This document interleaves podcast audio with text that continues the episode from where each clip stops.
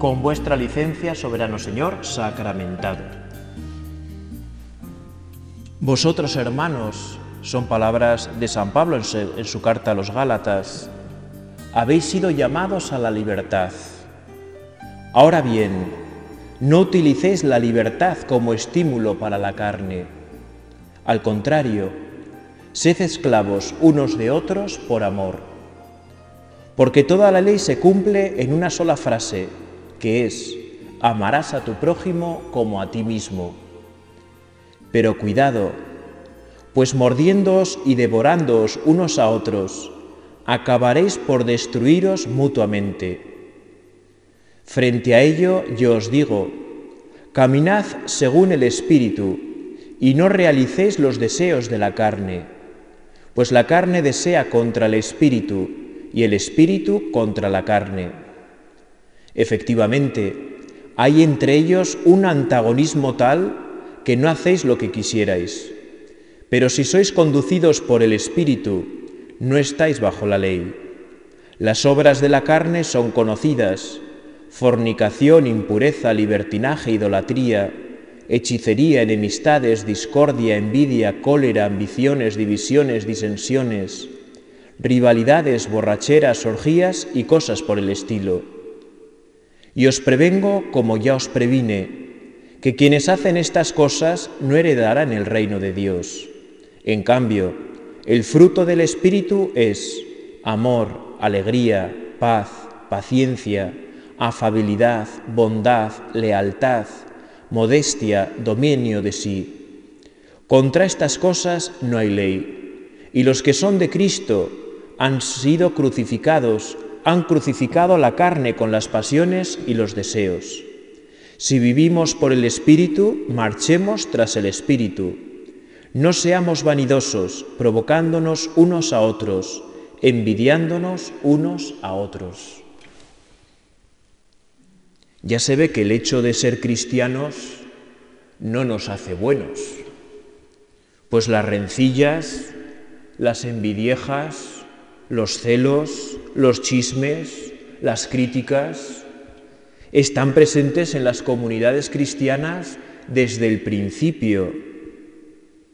Pero conviene que aquí en tu presencia, Jesús, dedicarles un poco de tiempo a nuestra consideración personal, a nuestra oración, en este rato de hablar contigo de nuestras cosas, de nuestras dificultades, como hablan un amigo con el, con el amigo íntimo, ¿verdad? De nuestras debilidades, de nuestras miserias. También, aunque en ocasiones nos pueda costar un poco o nos dé pereza, es importante confrontar nuestra vida contigo, Jesús, tal y como nuestra vida es, no como nos gustaría que fuera siempre más ideal y menos problemática. Pero al fin y al cabo, ¿verdad? Somos como somos y no nos tenemos que asustar por eso. Somos como somos. Y en tu presencia, Jesús, queremos estar como somos, con toda la verdad que seamos capaces, con toda la sinceridad que podamos, ¿verdad? La libertad a la que tú nos llamas, Jesús, compromete nuestra vida. De hecho, no somos libres si no nos comprometemos. A veces en esta sociedad nuestra en la que se huye tantísimo del compromiso, ¿no? en la que cuesta tanto encontrar personas que se comprometan, a veces con las cosas cotidianas, no hablo ya de matrimonio o de, o de sacerdocio o de vida religiosa, ¿verdad? Todavía más difícil. Pero qué difícil ya es encontrar, ¿no? Una persona que se comprometa a abrir, cerrar, ¿no? A preparar cosillas. Bueno, pues es bastante complicado. Es bastante complicado. El mayor compromiso de nuestra vida es con Dios y a través de Él con todo lo demás. Nuestra libertad ha de estar comprometida con Dios, unida a Él, de modo que te busquemos y tratemos de vivir en lo grande y en lo menudo, en lo extraordinario y sobre todo en lo ordinario junto a ti, Señor, según tu voluntad y tu vida en nosotros. O nuestra libertad es según el Espíritu Santo y nos dejamos llevar por Él hacia donde Él quiera llevarnos, o terminaremos tantas veces esclavos por lo general de nosotros mismos, de nuestras bajas pasiones, de toda esa retaíla de malas obras que San Pablo expresaba en su carta. No es necesario mucho para poder vivir. Así, lo vemos a diario y lo podemos contemplar también en cada uno de nosotros. En cuanto nos dejamos un poco, bueno, el mal se hace fuerte en nosotros, en muchísimas formas. Y aquí no se puede pensar, bueno, yo como ya soy mayor, pues hay cosas que ya no me afectan. No. ¿No? Y yo se me acuerdo de San Alfonso María de Ligorio, patrón de los moralistas católicos, que decía, yo de joven nunca tuve problemas con la pureza, pero a partir de los 80 años, Dios mío, se despertó todo. Qué difícil, qué complicado. aquí no hay cuestiones de edad.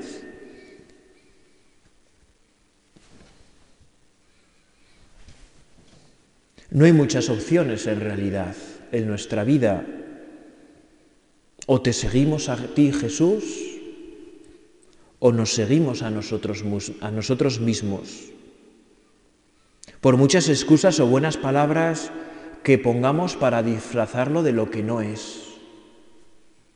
O te seguimos a ti o nos seguimos a nosotros. Claro, y qué distinto uno y otro, ¿no? Nosotros unos miopes y tú Jesús que ves todo desde lejos, ¿no? Con visión divina. Pues mejor seguirte a ti. Ayúdanos, porque nos cuesta, porque no siempre es evidente, porque no siempre es fácil, porque a veces nos da pereza simplemente, ¿verdad? Tenemos que decirlo con sinceridad, ¿no? A veces, Señor, nos das pereza. Bueno, pues uno lo reconoce y para adelante, ¿no? Todos somos pecadores. Todos somos pecadores. A todos nos tira nuestra propia carne, sus debilidades. No podemos engañarnos. Hemos de estar prevenidos en primer lugar contra nosotros mismos, con nuestras debilidades. No vaya a ser que pensemos que seamos santos y no luchemos contra el mal que hay en nosotros. Y peor aún, lo vayamos extendiendo allá por donde nos encontremos. ¿No? A mí me da la sensación, igual es falsa, no lo sé, pero por muchos sitios donde me manden de párroco, casi siempre veo lo mismo. Que hay una sensación de santidad, de que somos santos, de que no hay pecado, lo digo porque los confesionarios casi nunca tienen fila, ¿verdad? Ni cuando vengo yo, ni cuando vienen extraordinarios.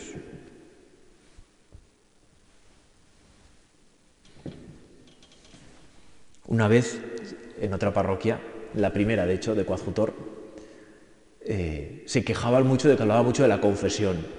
Y se lo comenté a un amigo cura que lleva un montón de años ordenado.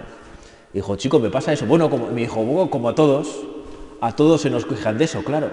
Pero es como cuando eras niño, ¿verdad? Tu madre, ¿cuántas veces te decía que pusieras bien la ropa por la noche? En la silla en vez de tirada. Pues te lo dijo hasta que lo hiciste. Y si todavía lo dejas, si tienes madre, todavía te dice. ¿No? Pues por tanto, tú no te canses, que tú eres padre, ¿no? No te canses de, de decir lo bueno, de decir dónde está la vida. Y es verdad. Mientras no haya filas, pues seguiré hablando de la confesión con frecuencia. Cuentan de San Felipe Neri, otro de tus amigos, Jesús, que tenía mucho sentido del humor y que con frecuencia en su parroquia hacía cosas raras que llamaban la atención, pero que ayudaban a entender las cosas con más claridad.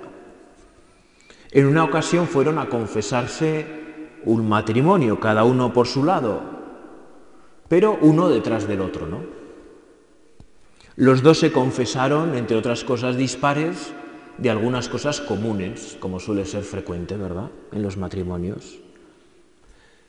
De lo que se confesaron igual era, sobre todo, que chismorreaban, que cotilleaban, que llevaban sus críticas y chismes por todas partes, dentro y fuera de su familia, dentro y fuera de la parroquia, eran unos chismosos, ¿no? Cuando terminó de confesar al segundo, llamó a esa singular pareja. No es que lo contara San Felipe Neri, lo contaron ellos a la muerte de San Felipe Neri, lo que les había pasado con él, ¿no? Y a los dos les puso la misma penitencia, una penitencia conjunta de este santo sacerdote. Les dijo, mira, vais a comprar una gallina en la plaza. La vais a ir desplumando hasta la parroquia y venís otra vez al confesionario. Ellos pensaron, pues una nueva excentricidad de nuestro párroco que no hace más que decir cosas raras, ¿no? Pero obedientes lo hicieron. Fueron a la plaza, compraron la gallina y la fueron desplumando entre los dos hasta llegar a la parroquia, al confesionario otra vez. ¿no? Cuando llegaron al confesionario, la, eh, la gallina estaba totalmente desplumada. Entonces la presentaron a, San Felipe. Y, ahora, y les dijo, bueno, pues ahora vais con la misma gallina hasta la plaza, recogéis todas las plumas y venís otra vez al confesionario. Mirando al cielo con cierto enfado, pero dóciles salieron. Claro, en cuanto salieron se dieron cuenta que era una misión imposible, que pudieron coger algunas plumas, pero que la mayoría se las había llevado al viento y que era imposible recogerlas. Empezando a comprender un poco, volvieron al confesionario. Ahí estaba San Felipe Neri, ¿verdad? Bueno, ¿y dónde están las plumas? se las ha llevado al viento. Efectivamente, como vuestros chismes, como vuestras críticas y cotilleos, las lanzáis alegremente sin fijaros a dónde llegan y luego es imposible de recogerlas. Así que ahora en adelante acordaros de la gallina y no vayáis diciendo críticas. Bueno, a mí es un ejemplo, una anécdota que es real del santo del siglo XVI, que a mí me ha ayudado siempre, ¿verdad? A que cuando se, se va a criticar, dices, ay, la gallina San Felipe, ¿no? La gallina San Felipe Neri. Mejor callarse porque luego, a ver, ¿qué pasa con esto? A ver hasta dónde llega esto, ¿no? Bueno, pienso que a todos nosotros nos puede ayudar, ¿verdad? Porque el Señor quiere que haya unidad entre nosotros. Quiere que haya unidad entre nosotros. Que no vayamos con chismes y cotilleos que van destruyendo todo, ¿verdad? Allá por donde vamos. El consejo de los santos es siempre un buen consejo y válido para todos. Cuando no puedas decir nada bueno, mejor calla. Callar y sonreír. El desahogo que es necesario solo con el confesor o el director espiritual. Que ahí se queda todo, que ahí se queda todo. Todo lo demás solo hace daño al prójimo, a nosotros mismos y a nuestra relación con Dios. Bien podemos pedirte, ¿verdad, ahora Señor, en este rato de oración, a ti Jesús aquí con nosotros en la Eucaristía y al Espíritu Santo, que nos ayudéis a guardar nuestra lengua, a poner freno en algo que a todos nos cuesta tanto.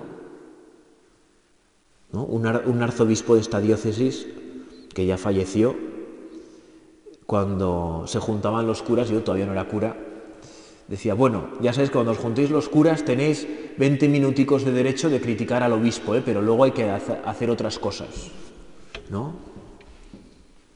No hay que estar siempre criticando al obispo, ¿eh? que eso se envenena. Bueno, pues en nuestra vida igual, ¿verdad? Y si podemos no criticar nada, mejor. Y si tú nos ayudas, pues mejor. Bueno, se ve que este tema es importante pues también Santiago Apóstol en su carta a los cristianos de Jerusalén, donde era obispo, lo trata en su carta con detenimiento, con fuerza y claridad, como es propio de los apóstoles. Si alguien no falta en el hablar, dice, ese es un hombre perfecto, capaz de controlar también todo su cuerpo. A los caballos les metemos el freno en la boca para que ellos nos obedezcan, y así dirigimos a todo el animal. Fijaos también que los barcos, siendo tan grandes e impulsados por vientos tan recios, se dirigen con un timón pequeñísimo, por donde el piloto quiere navegar. Lo mismo pasa con la lengua. Es un órgano pequeño, pero alardea de grandezas. Mirad, una chispa insignificante puede incendiar todo un bosque también la lengua es fuego, un mundo de iniquidad. Entre nuestros miembros la lengua es la que contamina a la persona entera y va quemando el curso de la existencia, pero ella es quemada a su vez por la ajena. Pues toda clase de fieras y pájaros, de reptiles y bestias marinas pueden ser domadas y de hecho lo han sido por el hombre. En cambio, la lengua nadie puede domarla es un mal incansable, cargado de veneno mortal. Con ello bendecimos al Señor y Padre, perdón, con ella bendecimos al Señor y Padre, y con ella maldecimos a los hombres, creados a imagen y semejanza de Dios. De la misma boca sale bendición y maldición. Eso no puede ser así, hermanos míos. ¿Acaso de una fuente agua dada ¿acaso da una fuente agua dulce y amarga por el mismo caño? ¿Es que puede una higuera, hermanos míos, dar aceitunas o una parra higos? Pues tampoco un manantial salobre puede dar agua dulce. ¿Quién de vosotros es sabio y experto? Que muestre sus obras como fruto de la buena conducta, con la delicadeza propia de la sabiduría. Pero si en vuestro corazón tenéis envidia amarga y rivalidad, no presumáis mintiendo contra la verdad. Esa no es la sabiduría que baja de lo alto, sino la terrena, animal y diabólica. Pues donde hay envidia y rivalidad, hay turbulencia y todo tipo de malas acciones. En cambio, la sabiduría que viene de lo alto es en primer lugar intachable y además es apacible, comprensiva, conciliadora, llena de misericordia y buenos frutos imparcial y sincera. El fruto de la justicia se siembra en la paz para quienes trabajan por la paz. Bueno, después de leer o escuchar este texto, ¿verdad? Hoy como ayer, dos mil años han pasado más o menos, un poco menos, y estamos bien parecidos, ¿eh? Ya se ve que esto es condición humana causado por el pecado en nuestra vida y que mientras no seamos redimidos del todo, ahí estamos. Y es que leer la Sagrada Escritura es tantas veces como mirarse en un espejo. Es bueno al leerla o escucharla reflejar en ella, dejarnos reflejar en ella para ver qué descubrimos. Es palabra de Dios. Es decir, Dios que nos habla y que tantas veces nos deja en evidencia. Es Dios que con amor y firmeza nos corrige. Pienso que en este tema de la lengua todos estamos reflejados en las palabras de Santiago. A todos cuando nos juntamos con los demás y nos tenemos que juntar con los demás, al menos en lo que la pandemia nos deje, ¿no? En estos momentos. Pero a todos se nos dispara la lengua. Y cuando no sabemos qué decir, pues decimos lo que no queremos. Es mejor ir pensando qué vamos a decir, de qué vamos a hablar. Incluso podemos decir lo que no sabemos, porque así somos. ¿No? Hablar por hablar. Y ahora, bueno, pues con las redes sociales, con el dichoso WhatsApp y con todo, pues mucho más, ¿no? Porque ya podemos mandar eh, eh, fotos, ¿no? O tal, y ya hundir mucho más al resto, ¿no? Ir haciendo fake news, noticias falsas nosotros, ¿no? De lo que nos rodea, no hace falta de cosas muy grandes.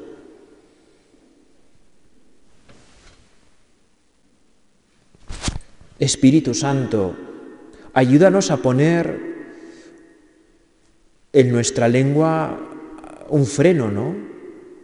En nuestros móviles, en nuestra relación con los demás. A callar cuando no tengamos nada bueno que decir. Yo recuerdo que el actual arzobispo, don Francisco, cuando, cuando llegó, que estaba mucho con los seminaristas, nos decía, yo era entonces seminarista, nos decía, no permitáis a nadie que os hable mal de otro. Si alguien os va a hablar mal de otro, decirle, si con lo que me vas a decir voy a querer menos al otro, no me lo digas. No busquéis la división, no busquéis la separación. La actitud cristiana no es el chisme, sino la corrección fraterna rezar por las personas que pensamos se equivocan, cuando la cosa sea clara y evidente, no que nos moleste por capricho, ¿no? No solo cuando sea nuestra opinión, nuestro parecer, sino que sea algo pues, un poco objetivo, ¿no? Porque hemos de buscar en nuestra vida los frutos del Espíritu Santo. Hemos de responder a ellos en nuestra vida al amor, a la alegría, a la paz, la paciencia, la afabilidad, la bondad, la lealtad, la modestia, el dominio de nosotros mismos. Son los frutos que el Espíritu quiere dar en nosotros y a los que nosotros hemos de responder en nuestra vida, los hemos de querer buscar en nuestra vida. Señor, ¿cómo puedo ser una persona más amable, más alegre, más paciente, más afable, más bondadoso, más leal, ¿no? y así con todos. Es que la vida cristiana no es una vida para nosotros únicamente, sino desde nosotros para el mundo entero, para todos los demás. Tú, Señor, nos enseñas en el Evangelio tantas veces, no vives para ti mismo, vives para los demás. Nosotros como cristianos bautizados en tu nombre tenemos que vivir para los demás no solamente para nosotros mismos. Cuando nos encerramos en nosotros mismos nos perdemos, nos amargamos.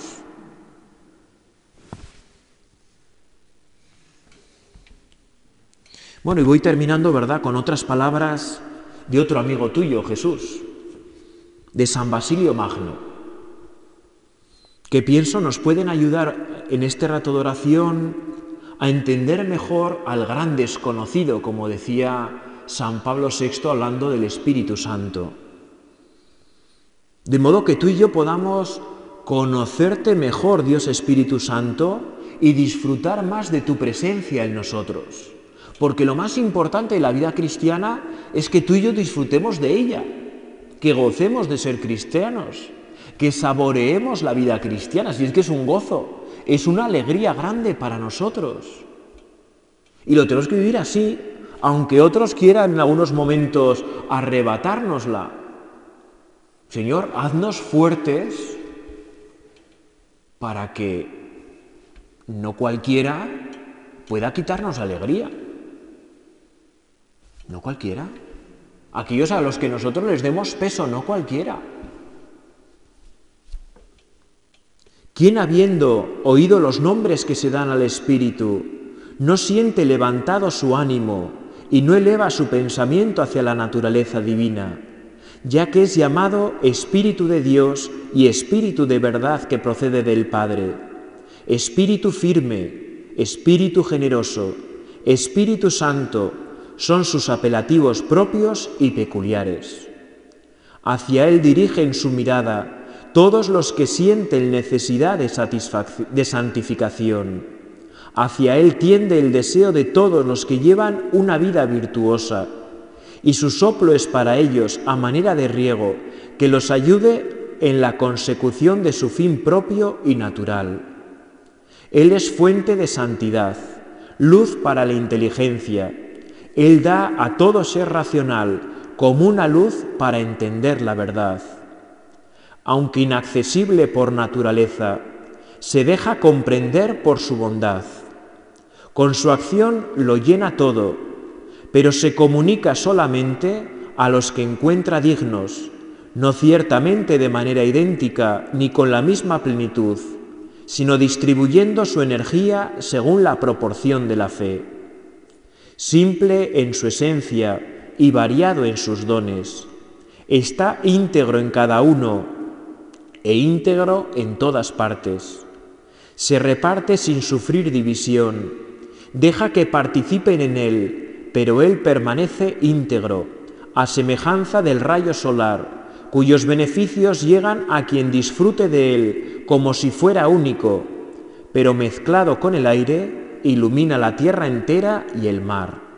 Así el Espíritu Santo está presente en cada hombre capaz de recibirlo, como si sólo Él existiera, y no obstante, distribuye a todos gracia abundante y completa. Todos disfrutan de Él en la medida en que lo requiere la naturaleza de la criatura pero no en la proporción con que Él podría darse.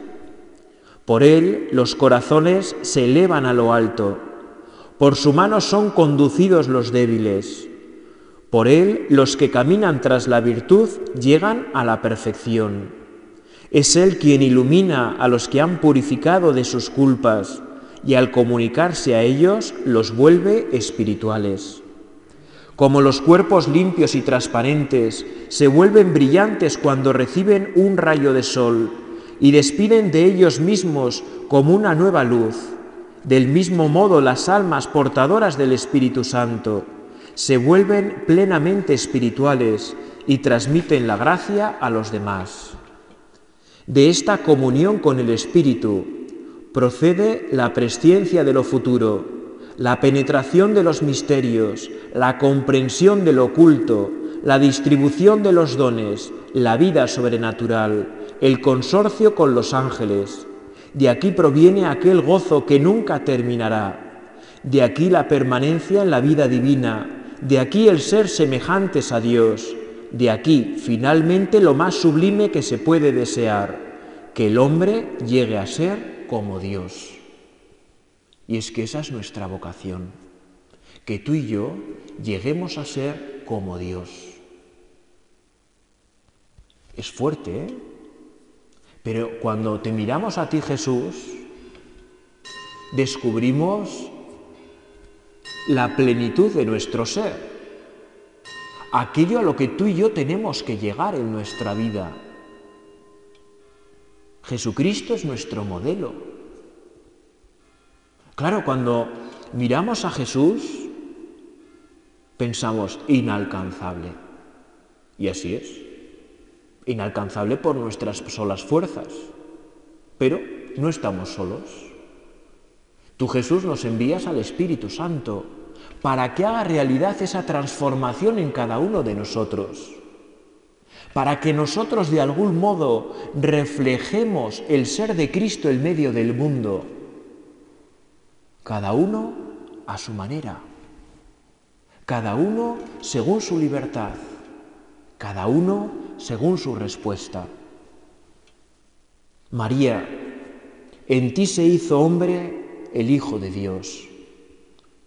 Ayúdanos a ser también nosotros reflejo de tu Hijo en nuestra vida cotidiana, siempre y en todo lugar, hoy, para gloria de Dios y bien de los hombres, que ansían una vida mejor, más plena, más llena. Ayúdanos a ser nosotros también surtidores de la gracia del Espíritu Santo para todos los que nos rodean, para todos los que conviven con nosotros. Dios te salve María, llena eres de gracia, el Señor es contigo, bendita tú eres entre todas las mujeres y bendito es el fruto de tu vientre Jesús.